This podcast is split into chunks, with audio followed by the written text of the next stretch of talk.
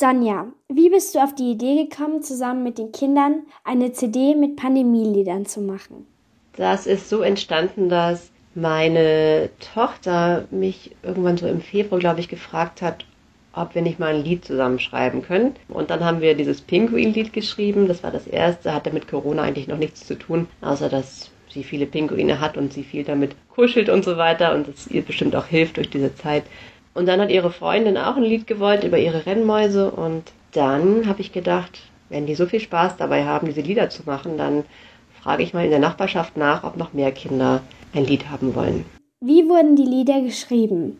Ich habe dann rumgefragt und wir haben uns dann nacheinander getroffen, also jeweils ein Kind und ich, auf einer großen Bühne, die wir hier haben mit viel Abstand und so weiter. Ja, wir haben erstmal gesammelt, was sind Themen, die das Kind interessieren und dann haben wir eins davon ausgewählt und dann haben wir geguckt, was fällt uns zu diesem Thema ein.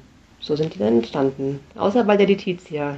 Die hat sich das alles selbst ausgedacht. Letizia, die nächste Frage geht an dich. Wie hast du denn von dem Projekt erfahren? Die Sonja hat eine Rundmail geschrieben, wo drin stand, dass sie ähm, Songs mit Kindern schreiben will, Lockdown-Lieder. Und ich und mein Bruder waren sofort Feuer und Flamme und wollten halt unbedingt da mitmachen. Und am selben Abend saß ich noch in der Badewanne und hatte auf einmal eine Idee für eben einen Song. Und ja, dann habe ich da ewig dran rumgeschrieben, rumgefeilt, verschiedene Melodien ausprobiert. Ja, dann ist der Song eben in zwei Tagen entstanden. Dann bin ich zu Sonja gegangen und habe wir haben ihn vorgetragen, genau. Und Anzeno, warum wolltest du denn mitmachen?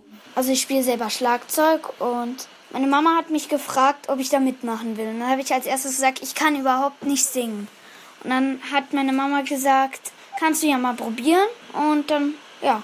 Sonja, wie viele Kinder haben insgesamt bei der CD mitgemacht? Wir haben insgesamt 15 Kinder mit dabei, die selber auch singen und dann noch ein Kind, was Trompete spielt. Sonja, du bist ja keine professionelle Musikproduzentin. Welche Probleme gab es denn bei den Aufnahmen des Albums? Ich hatte vorher ja schon die, die Lieder so ein bisschen arrangiert und den Kindern geschickt mit meiner eigenen Stimme, damit die auch das üben können. Und dann habe ich meine eigene Stimme eben weggemacht und die Stimme der Kinder ähm, hinzugefügt und noch ein bisschen gemischt. Also es war schon sehr aufwendig und es ist nicht professionell, aber ich glaube, das Ergebnis ist für diese kurze Zeit ganz schön und wir haben alle eine schöne Erinnerung an diese Zeit. Welche Erfahrungen mit Musik habt ihr vor der CD schon gemacht? Also ich und meine Freundin haben ganz gerne Karaoke gesungen und ich glaube mit sieben oder sechs habe ich auch mal Klavier gespielt und ich habe mal bei so einer Kinderoper mitgemacht. Genau. Aber ja, durch dieses Projekt habe ich eigentlich viel mehr eher angefangen mit Musik auszuprobieren und so.